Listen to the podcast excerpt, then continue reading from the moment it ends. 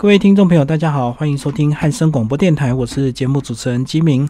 那我们今天我们的节目呢，要来为听众朋友介绍一本这个新诗的一个作品集哦。那这本作品呢，叫做《巨细靡遗的透明》。然后这本书呢，是由这个叶雨婷最新的一个创作。那它是这个继二零一三年的一个第一本作品之后呢，这是他第二本的一个作品啊。那这本书呢，是由斑马线文化所出版。那我们今天非常高兴邀请到这个叶雨婷来到我们的节目现场，为大家分享他这本这个。新诗的一个作品集，嗨，雨婷你好。金明大哥好，各位听众朋友大家好。好，那雨婷呢？呃，是不是先跟我们介绍一下你整个新诗的一个创作，大概是从什么时候开始？呃，关于现代诗创作的部分，其实我是从大学就开始写，但是大学的时候写的没有这么，就是没有那么成熟。然后大学的时候主要是在课堂上面，就是新诗课。我还记得那个我在逢甲读大学，然后硕士班是研究所，然后我还记得那个新诗课，就是老师上课就出作业给。我们我还记得写的第一首诗叫《十九个夏》，就是那时候十九岁，然后写就是比较青涩的东西。那那时候老师出了之后，就是我写，然后我就就是因为老师发回来之后，我觉得哎好像蛮高分的，刚好就是有逢甲文学奖，我就拿去投。那投了之后我没有特别在意，可是后来大概过了半个学期吧，就是有里面的内部的校刊的人员跟我说，其实我有得奖，是第二名。对，然后后来就。发现哎，我好像可以写，然后所以就继续尝试，就是在现代史这一块。哇，第一次创作就得到校刊的这个第二名啊！对，哇，那你自己有没有很讶异？呃，有，就是我不觉得自己特别会写，但是其实，在大学的时候，就是大家好像比较忙着社团或者是打工或者恋爱，因为我读逢甲嘛，就大家比较活泼，所以在文学院里面，其实大家很少在。写作这这一块，对，所以其实我都一个人默默写。可是我相信会得名绝对不是这个天上掉下来，应该你更早就有这个阅读的一些经验吧？嗯，有也是有，但是我觉得呃，应该是说阅读的部分有，但是我。以前就是会常常写日记，就是从高中以来，就是会呃不一定是写什么很成熟的东西，但是就是每天会记录生活这样子。对，然后所以得奖了之后呢，就是我也是持续在写，不过那时候写的东西很比较像比较是情绪或者是喃喃自语，比较是那种心情的抒发。对，然后跟现在写的东西，我觉得就就是相对来说比较青涩。所以那个从大学开始，这个意外得奖之后，就开始呃，让你这个走上新诗创作这条路。所以这个很自然，你这个研究所也是念这个中文系这样子。对，没错。然后这个大学这个你们自己有组一些社团，或者是你有参加一些新诗的社团吗？嗯，大学的时候其实通常是自己写，但是到了研究所之后，就是我有组一个诗社，叫瓦解诗社。然后这个诗社呢，其实我觉得过程还蛮有趣的。那个时候就是因为也是上新诗课，但是这位新诗老师叫呃，就是很有名的老师，就是焦桐老师。嗯，对，那他也是诗人，然后在饮食文学方面就是也有很高的成就。那当时上他的新诗课，然后在这之前我就跟他见过面，就把自己的作品拿给他看。然后他其实也没有什么，呃，就是应该是说我们没有太多交流。但是我记得我去他办公室，他曾经跟我讲过一句，他就说：“你为什么不组一个诗社？”他说：“我们学校就是都没有诗社，你为什么不组？”那当时我在他的办公室，我只是笑一笑，就是我没有放在心上。但是下一次上课的时候呢，他就突然点我，就是下课前他突然把我叫起来，他就说：“雨婷，你不是要组诗社吗？不是有话要跟大家说吗？” 然后我突然就觉得，哎。我没有心理准备，但是我就把我的想法讲出来。那当时就是我不认为下课后有人会来找我，但是没想到下课后就是呃有两位同学来找我，一位就是现在也是作家的，他现在是也写诗，然后也写就是侦探小说，对，散文也写，就是对，现在就是尤善君同学，然后还有另外一位就是马来西亚的华侨。对，然后我们就是从那一天开始之后，就开始固定的，就是每个礼拜会聚会。然后聚会的时候，就是就真的很像 P。刚开始大家很客气，但是后来发现，哎，好像大家都很直接的讲出对方作品的缺点。是对，然后开始就。唇枪舌战。嗯，就是开始有点辩论的感觉，就对。对对对对对。因为其实心思这种东西真的是创作有时候有点主观哦。嗯。然后有时候这个根本毫无道理可循，可是呢，这个每个人看起来就会有不同的感觉，而且加上你们本身大家彼此都同年纪，当然这个谁也不服谁，就会这样子。对。那你觉得那段时间应该对你算是应该算是整个创作那时候应该是蛮大的一个滋养的一个养分，对不对？呃，对，没错，就是。呃，从组诗社一直到毕业之后，其实这个诗社应该有。我觉得大概有四五年的时间，所以现在一直还是存在嘛？现在不在了。现在就是 我觉得，我觉得这个诗社有趣的地方是在于说，就是因为是瓦解嘛，就是等到真的大家散了之后呢，才真的实现这个这个诗社的宗旨。对对对，没错。不过我相信这个过一阵子，如果再有新的人有兴趣，他还是会再次成立啊。所以这个嗯，对，这个新诗真的是蛮特别的一个文学的一个方式哦。因为其实有时候我们这个新诗不太容易被理解。所以有时候这个你的同学真的不知道你在干什么，对不对？因为他并不像这个小说或散文这么容易理解阅读，对。嗯，对，没错。因为我觉得就是如果说散文，因为一直有这样的说法嘛，就是散文如果是走路，那心思就像就是舞蹈嘛，就是跳。我觉得就是要很跳跃的。对，它不像散文那样平实，好像就是融入生活。对，呃，应该是说现代诗也是在写生活，不过它的语句跟意象或者是段落、篇章，对这些都会非常的跳跃，而不是平铺直述。对，所以我觉得比较不容易被人家接受，但是我觉得这也是他迷人的地方。嗯嗯，好，那这个从你毕业之后一直到创作，你怎么样维持你的一个习惯？因为你现在呃也不是真的以纯文学为主嘛，就等于是写这个新诗创作变成是以你的业余的一个兴趣。那跟我们讲讲，你大概维持一个什么样的创作习惯？嗯，创作习惯的话，其实我我比较没有就是这么规律，说，哎，我几点起来，然后我要开始写写多少东西？对对对。但是我觉得固定就是可能感觉来了，我就会开始写。然后我写作的习惯啊，因为我在写，应该是说，不管是写散文或。啊，散文写一点点，那尤其是现代诗，我希望会营造一个画面或者是感觉，所以其实，在写的时候，有时候我会看一些可能图像性的东西，或者是电影，或者是说，呃，应该是说这个是我的养分啦，嗯，或者是说听音乐，就是我没办法非常安静的在一个安静的环境下创作，一定就是有音乐。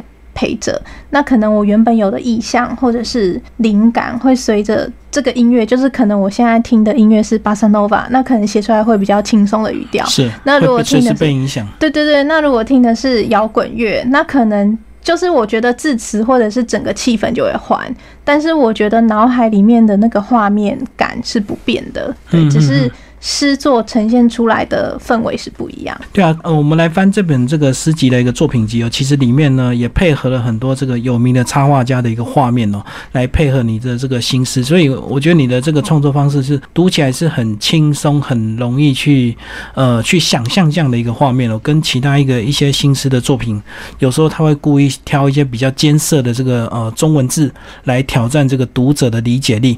我觉得你在整个创作，其实你的这个文字的挑。挑选其实都还蛮简单、蛮平易近人的，对不对？嗯，对，就是我在写的时候，我觉得应该是用最短的文字去表达最多的意思，而不是可能用自创新词或用一些比较艰涩的东西去把心思堆起来。对我反而会觉得说，就是。呃，一方面当呃，应该是说我写的时候不会去考虑读者，但是我就是依我脑子里面有的场景跟画面去经营，反而有一些刻意就是比较艰涩的字啊，如果我觉得可能会造成困难，也许我就不会选择那样的用法，甚至是呃，就是例如说标点符号或者是字句非常的长，可能我自己本身有一点就是文字上有一点洁癖，就是我不希望。字很多很杂，我希望它越简单。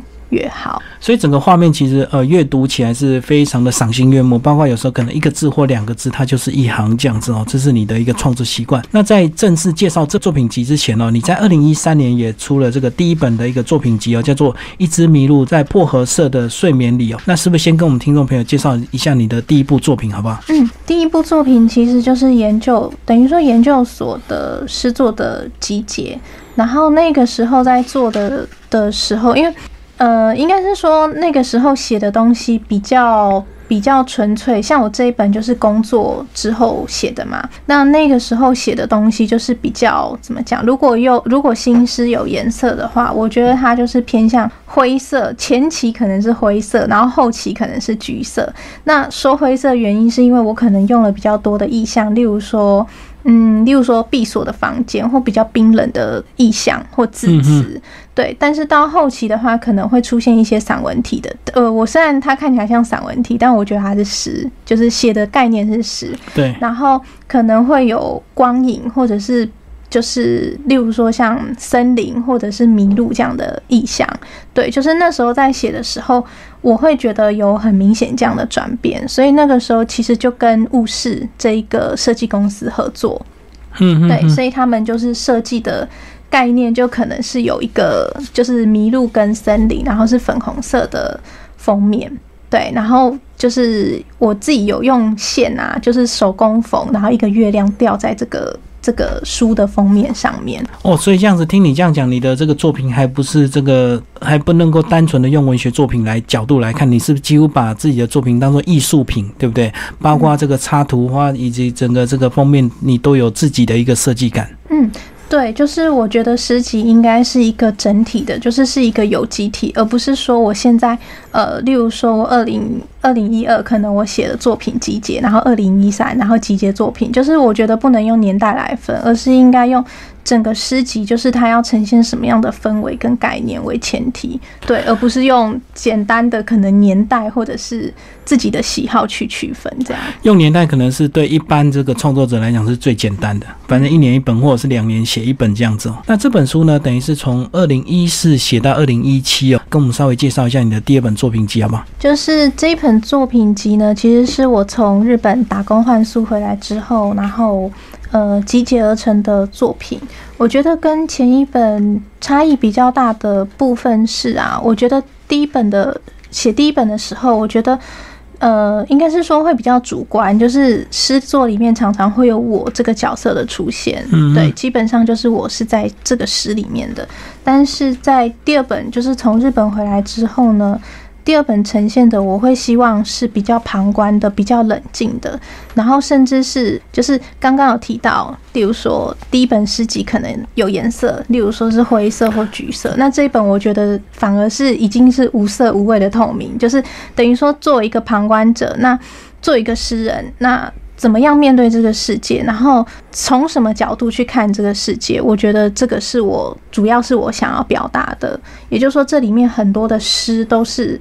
作为一个旁观者去看这个世界这样的一个角度，对，所以这本诗等于是被这个呃你日本打工换书影响蛮大，就对了。嗯，对，我觉得笔法可能也比较干净，然后想法的部分也相对比较理性、比较冷静一点。好，那现在就开始来帮我们介绍你的一个作品哦。那其实你的作品呢，这个呃，每一行之间其实字数都不算太多，那你还蛮讲究这个画面的一个排版，而且这个我看蛮多诗集哦，他们都会有个主题哦，比如说第一篇是什么主题，第一篇可能是旅行，第二篇可能是人物，第三篇会是这样。可是以你的这个诗集来讲，完全没有这个章节之之分呢。嗯，对，就是当初在做这一本的时候啊，就是。呃，跟会者有讨论，还有平面设计的卢比，就是我们讨论过，希望它是一半，它可以是诗集，那它也可以是绘本。那既然是绘本的话，就是我希望，呃，例如说像目录或者是页码这种干扰的，就是希望它的画面是对对 对，希望它是干净的，然后更接近。透明，或者是甚至很多留白的，所以其实里面会有很多的空白页，反而不会有所谓的页码或目录，或者是刚刚讲的章节。对，那里面呢，像第一页翻开的地方，对，第一页的这个呃三句，就帮我们介绍一下，因为一开始我以为它是类似像这个章节的一个名称，结果它就是一首新诗，对不对？来，先帮我们念一下。好，蓬松的短发，灰尘缓缓降落，牙刷斜靠镜子。瓷砖上一小格，刚刚抵达的阳光，趁生活尚未苏醒，拿起相机拍下理想中温和的样子。然后一个作品分三页，很有意思，来帮我们介绍一下。其实，呃，当初这个是后面我写上去的，有一点像是，我觉得如果以就是电影画面来讲的话，我觉得它就是一个空景吧，就是剩下的就因为后面就进入了诗作嘛，直接就是主题，所以那时候因为没有页码。讨论的结果是没有页码，所以就想说，那中间我必须有一些东西，就像好像章节一样，嗯，但是我不希望它像章节一样那么那么硬，就是说，哦，这个是旅行，然后这个是讲爱情，我觉得好像诗作很难这样非常明确的去分，所以不如就是依照可能就像歌词一样，为什么第一首是快歌，第二首慢歌，可能就用这样的节奏去排了以后呢，然后把这一些诗就是。大概的顺序看一下，觉得它适合什么样的文字，也就是什么样的空景。如果以电影画面来讲的话，那我就是帮他配上刚刚我念的，就是蓬松的短发到温和的样子，就是类似像这样的句子。对，所以它等于是一个电影的一个开始的，对，一个场景就对。对。然后你用这样的一个方式来当做你新书的一开头一个章节，这样。对。嗯。好，那其实呢，呃，在像刚刚这个聊完这个这三页之后呢，其实进来的哎，就是两个这个一个插画，那这也是你刻意要表现的一个方式，对不对？你希望你的新诗作品读起来像绘本一样的轻松。对，没错，就是里面我并没有想说一定要一首诗，然后配一个图，就是这么硬，反而是就是可能依里面的感觉或者是氛围去去分配。然后呢，在还没介绍呃你的作品之集呢，我我想要再问一个问题，就是一开始你用这样的一个方式，很简短的文字，包括这个标点符号都没有，你一开始有这么有信心来这样子一个发表吗？会不会觉得会被前辈或者是被一些比较资深的人所做一些批评这样子？呃，其实当时在做的时候，我觉得我没有想，完全没有想过这个部分。我只觉得我想要这么做，就这么做了。你喜欢这样就对了，那你不会去想到 别人的一个想法。对我，我我懂你的意思，就是我后来就是在在执行，就是等于说斑马线文库的主编跟社长他们在看的时候，就会觉得说，哎，其实你这样做可能会有一点点。危险，然后那个危险可能就是因为你没有页嘛，所以可能在作业上面怕可能会漏印，或者是或者是编，可能是就是装订错误，可能怕会有这样的麻烦，就技术上的问题。没错，没错，对我觉得的确是技术上遇到了很大的问题，就必须要去看印，所以其实这本诗集花了更多的时间，因为因为没有页码，所以很可能会弄错。但是对于读者来讲，我觉得这个。就是这个可能不一定是我考考虑的前提，因为装订工人他并不一定了解这个现代诗，所以他把另外一首的前面兜到另外一首的后面，其实看起来也是很顺啊。有可能，所以变成你一定要要持续去印刷厂去那边盯就对了。对，没错。好，那现在是不是来挑几首帮我们介绍一下，好不好？然后呢，在介绍之前呢，一样呢，先跟我们的听众朋友稍微朗读一下你的介绍的一个作品。呃，我要朗读的这一首是《脸》这一首诗。大楼被雨压着，灯光碎了，在地上，人们正在扩散。从这点开始，碰触以后，水花溅起，一架飞机慢慢划破城市上空。拿起相机，对准出口，那个素描的人，水珠站在镜头前面，世界混着安静的红灯，一并倒了过来。这个文字读起来很轻松啊，但是这个呃，跟我们介绍一下这个意境，还是有有一点需要这个作者亲自来帮我们这个导读一下，嗯，帮我们解释一下了。好，就是刚刚有提到，呃，我在写诗的时候可能是比较旁观的，但是我的确是就是对这个世界有一些想法，只是我在写的部分呢，就是会用一种比较第三人称这样的角度去看。那例如说，连这首诗，其实我会想要写的是那种。例如说雨天的车站，大家来来往往。那其实，在这个纷扰的下班时分，嗯事实上，大家不会注意谁往到底谁往哪里走，就是大家都只关注自己。那所谓的雨伞呢，就很像一个面具。就是我觉得这个世界其实是很一方面很疏离、很冷漠，但是如果抽开身来看，又会觉得。就是这一切的繁忙会让人家觉得有点荒谬这样的感觉，所以第一段呢，大楼被雨压着，灯光碎了在地上，会想说先先把这样的情景先衬托出来，然后可能是平视，也许是从上往下看这样的景色。那人们正在扩散，从这点开始碰触以后，我觉得人忙碌的时候啊，其实跟一般的。动物或者是昆虫没有两样。就我觉得很人类忙碌的时候，感觉很像，就很像蚂蚁。那等到把人类这个身份抽开来看的话，从上往下，其实每个人这么繁忙，然后好像非常有目的的前往某个地方。但是如果客观来看，其实就真的就只是单纯的忙碌，好像不知道为什么而忙这样子的感觉。对，然后水花溅起，一架飞机慢慢划破城市上空。我想要把这里面，因为毕竟是在讲忙碌的下班时分车站的场景，但我想要让它的速度稍微缓一点。对，然后从底下的场景，然后又带到。等于说从上往下看这样子的感觉，嗯，然后拿起相机对准出口那个素描的人，也就是说，我可能拿着相机，那那个素描的人又在画另外一个人。其实，呃，题目虽然是脸，但是其实没有一个人眼睛是有焦点的，大家都只关注自己要走的方向，然后甚至我看别人，但是别人也不会看我。嗯，对。那最后呢，就是到底什么东西是最坚持的呢？我觉得到最后就只有雨这这个东西，所以。水珠站在镜头前面，世界混着安静的红灯一并倒了过来。我觉得安静的红灯感觉有一点，就是感觉上好像是有一点危险的意味。但是只有红灯的时候，大家会停下来等待。所以我最后想要把。就是因为，而且那个雨水啊，就是如果真的去仔细看的话，其实那个雨滴的世界是倒反过来的。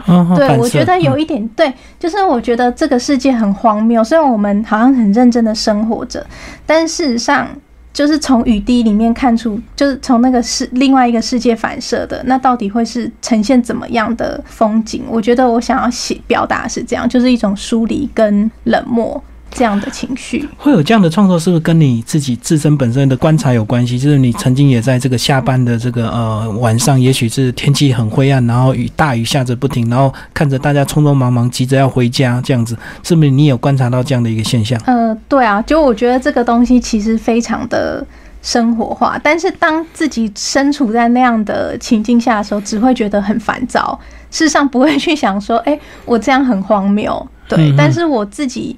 生活，我常会觉得，就是自己为什么身处在这边，我突然会拉开来看。例如说，跟朋友聚会，或者是在一个很人很多场合，我会觉得，哎，这一切都显得很荒谬。反而我自己会把自己独立或者是孤立起来，可能是心理上的，但是跟人的应对还是还是没有问题。对，只是心理上的一个状态。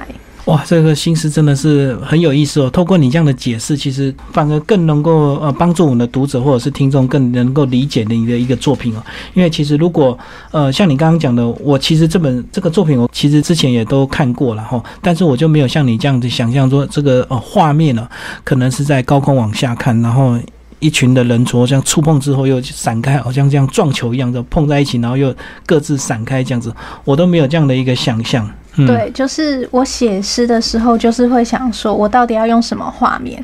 我要从上往下，还是平视，还是从下往上？然后画面到底是要快或者是慢？就是我希望它是呈现这个氛围，而不是只有文字。就是呃，应该这么说，可能不是只有文字的华美，或者是单纯一些，就是一些技巧或手法，而是整个。感觉的营造，所以这样看你的这个作品，虽然字数都比较少哦，但是其实呃，还真的要花很多时间，慢慢的读，慢慢的思考跟想象。好，那接下来继续来帮我们挑一些作品来介绍，好不好？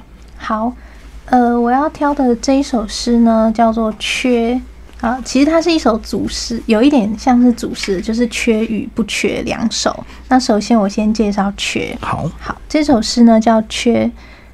细致的灿烂沿着背脊渗入毛孔，我们坐在自己的对面，渺小观望。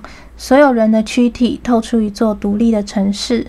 这世界这么多光亮，这么多相同的巧合，不知道谁是谁面对一幕，急着绽放，以为是唯一的一列烟火。下一首是不缺每一个我们躺成失眠的雀斑，在地球侧脸。意识愈来愈薄弱，只剩下游标闪烁着卫星，悠悠缓缓。所以这个主题应该就是对象就是人，对不对？对，没错。这一首诗呢，其实它本来是同一首，但是后来我发现好像把它拆开会比较有意思，就是缺跟不缺，对这样的概念。那这一首诗其实就是在讲，我觉得现在呃，应该是说像脸书啊或 Instagram，就是大家都希望在网络上面。就是希望自己是唯一的焦点，但是我觉得没错。但是因为我我写的东西就是会比较旁观，我就会觉得这个现象也是蛮蛮有趣的。就是这样子的话，就是大家都希望别人关注自己，但是那个焦点都放在自己身上，反而就不会去管别人。是对，所以一开始说细致的灿烂，沿着背脊深入毛孔，我们坐在自己的对面，渺小观望。我觉得就像是透过那个电脑荧幕，然后你看着这个。这个就是可能是脸书里面自己经营的的部落格啊，或者是自己的粉对粉丝专业。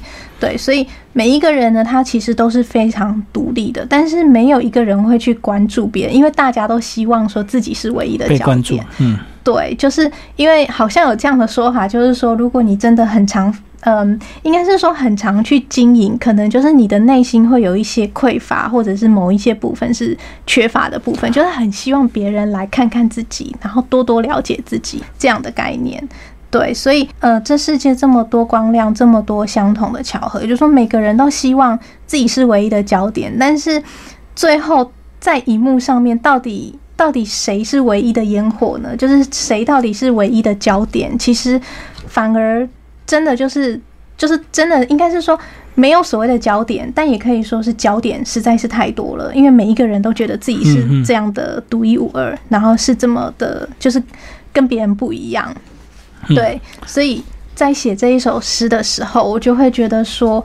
就是脑海里面是呈现可能像卫星这样的画面，然后是从上往下看，然后每一个城市它不是都会有一个光点吗？就亮点，对对对，聚集的亮点，就是会觉得说好像这样的感觉，可是没有一个东西是真的这么突出的。这个画面就有点像我们那个地球的那种夜晚啊，然后很多大都市都会亮出那个光点一样。那其实因为整个城市大家都很发展，所以其实大家都很亮。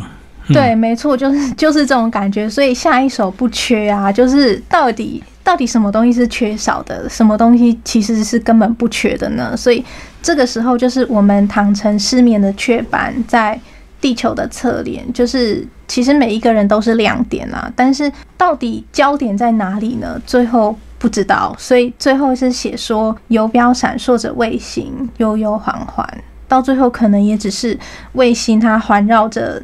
地球，然后慢慢、非常慢、非常慢的这样走过去。我的脑海里面画面是这样的。所以你会这样子呃创作这个缺跟不缺，就是因为看到 FB 的这样的一个现象嘛？嗯，是大家都喜欢被关注。然后这样子讲，你是不是个人你比较少在呃脸书，并没有那么用心用力在经营，是不是？嗯，对，就是你把时间花在你的工作跟创作上，这样。呃，应该是说。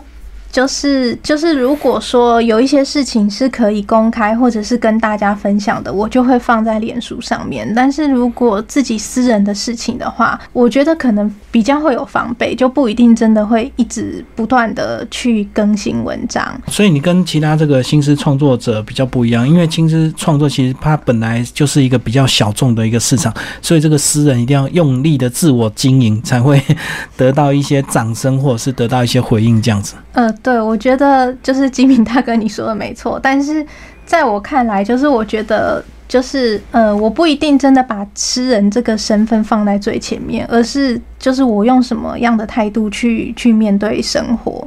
对，所以我觉得的确是，如果真的比较用力经营的话，可能就像你刚刚说，可能掌声或者是关注比较多。但是我觉得这个可能不是我写诗的，就是作为一个前提，然后去去经营这个东西。好，那如果呃跳脱这个不需要被关注，或者是呃不需要这个呃被注意的话，那你写诗的目的就纯粹是自我的一个心灵的一个灌溉嘛？嗯，我觉得写诗，我之前写诗的态度，我会觉得写诗很像是一种破坏跟重建。在这之前，这第一本的时候，就是我觉得可能自己内心有一些没办法说出的部分，那我必须借由诗句去去，应该是说更靠近自己一点。那那个自己不一定说真的是肉体还是什么，可能就是一种，就是呃，有点像是。你呃现在的自己是不断累积而到一直到现在嘛，但是有一些缺点或者是有一些脆弱的地方，你又会很想把它排除掉。我觉得是这个矛盾在拉锯，就是之前写诗的概念是这样，就是一种。就是好像要靠近，又好像要疏离这样的想法。但是后来在写诗的时候，就是也就是说第二本呃巨细靡遗的透明，我会希望它是一个，应该是说诗人他眼中看到的世界到底是怎么样子的。我希望把它呈现出来，不管是。可能，例如说，刚刚讲到可能脸，或者是有大楼，或者是十字路口，就是平常我们容易看到的这些这些景象。那诗人到底可以用什么样的方式去诠释这样平常然后日常的东西？哦，所以你纯粹就是表达你看到的一个世界，透过文字去表达出来，然后再透过你脑中呃比较不一样的这个，再加上一些画面的一个，把它做一个创作的一个方式，这样。嗯，对，没错。好，那接下来再来帮我们介绍一首。这一首诗叫《片刻》。阳光灿烂的下午，我坐在咖啡馆里。除此之外，还有一个女子和一只猫。她的手托着下巴。人群是幻灯片，一幕一幕。她的眼睛，她的脸被阳光切割，阴影的部分变成一列慢车，从黑暗的地方沿着视线穿过我的瞳孔，在黑色的轨道上拖曳，擦出耀眼的光。金属与金属的碰撞。每一个细小的分子有一些痕迹残留，墙上的钟恰巧走过，女子脚边的猫在椅子与椅子之间穿梭，木桌上的玻璃杯沁出水珠，我用手擦去，水珠聚集，跟着时间一起滴落。那女子忽然站了起来，拍落些许困意和我剩余的目光。安静明亮的片刻，水映湿了杯垫，空气里有灰尘散漫。我看见褐色的窗框上一只蚂蚁在往左爬行，它的身上闪耀着金色而细微的光。这个作品好像跟你前面念的两首是完全不同的感觉哈，而且多了很多文字，而且一开始呢，这个没有仔细看会以为是散文的一个方式，对不对？嗯，对。但是其实这个呃，应该是说我用诗的概念去写，但是不希望。它是就是分行的，因为我觉得这个画面是非常连贯的。以我脑海里面想象的画面，它必须是一气呵成，而不是用分行的方式。对，所以会选择用这样的问题。如果分行的话，就比较像新思的一个方式哈。那你没有分行，就是依照你自己的个人主观的一个画面的感觉，你觉得这个文字应该是要连在一起比较好的。但是它还是用新思的一个概念，那帮我们介绍一下。好。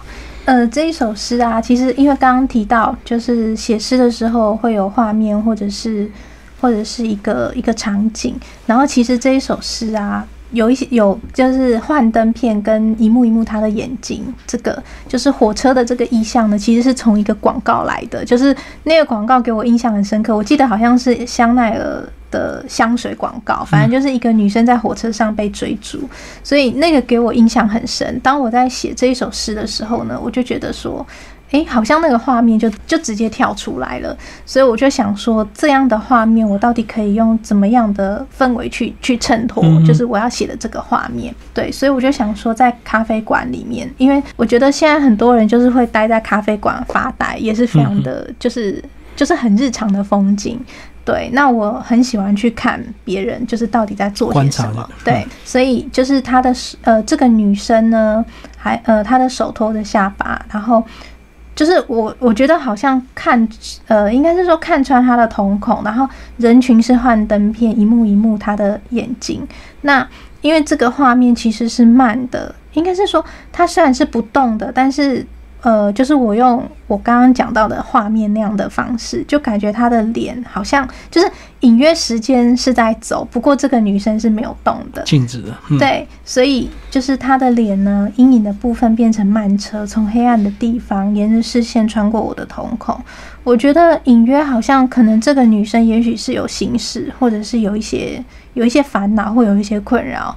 对，但是我可能不去描写他的五官，而是用火车拖曳过，对，然后有金属跟金属的碰撞，有那个光影出现，对，所以最后呢，就是时间一样的慢慢的走，那木桌上的玻璃杯呢，就沁出水珠，对，其实我要讲的只是一个很简单的画面或者是概念，对，所以事实上，如果说要写一些政治啊，或者是一些议题比较大的，我觉得那对我来说可能。比较有一些难度，对，因为我觉得那个好像变成说我到底应该要用什么立场或什么场景或者是什么样的氛围去衬托，那对我来说反而是困难的。那这样子的画面的安静或者是缓慢的这样的节奏，我觉得对我来说可能我比较好掌握。好，所以呢，呃，这首作品呢，呃，听众朋友如果有机会拿到这本书来阅读呢，就可以这个仔细的去看看哦。其实这个，嗯，时间缓慢的在走，好像就是一个在下午的一个午后哈，然后在一个咖啡馆，然后有个女孩子若有所思的在望着远处，然后这个也讲到这个时间呢，玻璃杯沁出水珠来，就是经过了一段的一个时间，对不对？然后这个水珠慢慢的沁出来哦，所以这个一个很平静的一个平凡的一个咖啡馆的一个下午，呃，就能够。创作出一个这样的一个作品，真的是很有意思。那听众朋友如果有兴趣呢，也可以找这本书来阅读哦。巨细靡遗的一个透明。那最后呢，有一首这个一定要介绍一下，因为他直接就点了一个人名哦。然后我觉得这应该是蛮有故事性的。然后他叫朱三妮，那帮我们介绍一下朱三妮这首作品。呃，好，呃，朱三妮其实其实我这首诗很久以前就写了，但是事实上不是这个名字。然后这个名字是我妈的名字，就是。这首诗呢，就是因为我跟我妈其实关系并没有那么好，对，就是，但是我觉得就是在写这一首诗的时候啊，其实我本来就是在写写它，对，那我先念一下好了，好，朱珊妮，当他说冬天，我脑海中浮现有关冬天的景象，雪花、荒原、十五刻钟、恋爱、穿过，他摇摇头，告诉我一九八四的冬末早晨。配合发亮的雷声，先是一朵红花绽放，接着一小颗蘑菇探出头来，和他说了声早安。这一首诗其实就是在讲我妈妈的生产过程，对。但是因为我觉得很多亲情的诗，也许会会有就是比较深刻或者是浓厚的情感，对。但是对我来说，我觉得写这样的东西就是。比较困难一点，因为我没有一个着眼点。那反而是说，就是如果我可以把它变成一个比较俏皮的小事，因为其实生产是非常的痛苦，甚至是之后的养育，就是小孩种种长大的过程，那个是非常的。对我觉得不是不是这么轻松的东西，但是我希望可以用轻松一点的笔调去写我妈妈的生产，就是生我这样的过程。所以，因为我我本身是。一月生的，所以是冬天。所以这样就知道，一九八四年出生，然后探出的小蘑菇头就是你啊。对对对，没错，对，所以我是一月生的。所以当他说冬天，就是也就是说，可能我跟母亲其实没有真的这样子的经验，但是我去想象说，当我跟我妈妈聊我出生的状况的时候，然后然后我可能想象的，对妈妈的生产过程是可能是雪有雪花有荒原，然后有十五课中有恋爱有穿过。对，就是用简单的字词去把去把那样的想象带出来。那他摇摇头，告诉我一九八四的冬末早晨。对，其实就是就是讲我出生的呃那一年。对，然后呃小蘑菇其实就是我。其实就是我啦，对，然后和他说了早安这样子。所以，哎，一个生产的一个过程也能够用这么呃有趣的一个方式来表达啊。好，那最后那个雨婷跟我们聊聊你这本书哦，这个作品呢，呃，除了你们这个自己新诗的一些同好会呃欣赏之外，你会去期待有更多一个没有接触新诗的人来看你的一个作品吗？嗯，有，这个就是我一开始其实就有的企图，就是我希望说。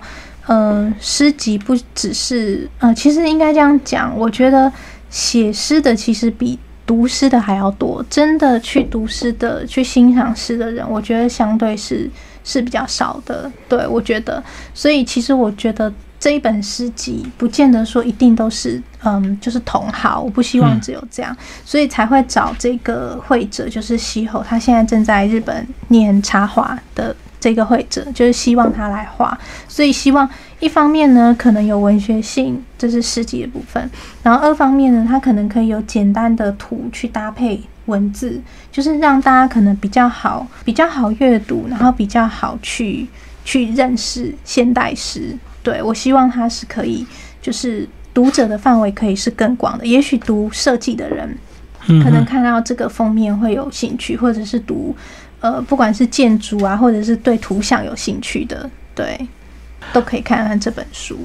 好，那刚刚其实你也聊到这个你的这个呃绘图的一个设计者叫西侯，那是不是也稍微帮我们介绍一下好吧？你跟他这个从第一本就合作到现在吗？呃，没有，第一本是务实，那第二本才跟他认识。然后这个相遇也蛮有趣的，就是我今年的二月，二零一七年去就是台北书展，然后当时呢，我其实是去工作，对，那我就看到那个有一个就是有点像是手作书。就是有一个 z 的专区，对，然后那边就贩卖很多文创商品，然后我就看到一张明信片，我觉得非常可爱，我就我就立刻买了这样，然后那张明信片呢是。呃，深蓝色的底，然后它其实是一个四格漫画，然后深蓝色的底，然后有个女孩子在里面，然后她的头发是粉红色，就是我很喜欢这样的色调，我就立刻买了。但回家我可能也没有什么太就是放在心上，我就把这个明信片贴在我的墙壁上，就是我电脑桌旁边。对，那就是时间。就是每一天都这样过，但是其实我那时候非常烦恼，就是我诗集到底应该怎么做。我本来希望是自己来设计这本诗集，然后还去学了 Photoshop，学了 Illustrator，但我没有那么多时间。嗯嗯，对，所以我就觉得那怎么办？就是这本诗集只是插在插画，那我就没有办法出了嘛。是。然后后来我就是很烦恼的时候，我突然就抬头一看，看到墙上贴的这张明信片，我就觉得，哎，那不就可以找他合作嘛？对，那我就开始疯狂的找他的。就是联络方式，但是我已经把他名片弄丢了，所以我就上网去一个一个，就是根据我有的线索去查。后来查到了之后呢，就立刻决定说啊，那我要我要跟他见面。对，然后隔了大概就是我写信给他，他也立刻回我了。对，那我们就约在摩斯汉堡见面，我就跟他讲我所有的想法跟。概念，然后之后决定合作以后呢，好像隔了三天还是不到一个礼拜，他就去日本了。对，就我那时候就觉得啊，那怎么办？但是后来呢，他又找了他的大学同学，就是卢比这一本诗集的平面设计，就我们四个等于说，呃，出版社的总监，然后卢比跟西后跟我共同完成这本诗集。所以我觉得这本跟其他本诗集比较不一样的地方是。呃，其他的诗集可能会把作者提到最前面，也就是说，可能这是我个人的诗集作品。嗯，对对对，这是我个人作品。但是我希望这本诗集是我们四个人，也就是说，工作人员好像有四个，共同来完成这一本。所以你只是文字的部分，哈，那整个呃插画以及视觉就是由他这呃这两位这个设计师来呃为大家那个协力这样子。那我们今天呢为大家介绍巨细迷的一个透明哦，呃是叶雨婷的一个作品，那斑马线文库所出版。那听。听众朋友，如果有兴趣的话呢，欢迎找这本书来阅读哦。虽然这个文字啊很精简，但是呢，其实整个排版还蛮优美的，其实很适合当一个绘本或者是一当做一个艺术作品集来欣赏这样子。好，谢谢雨婷。好，谢谢基明大哥，谢谢大家。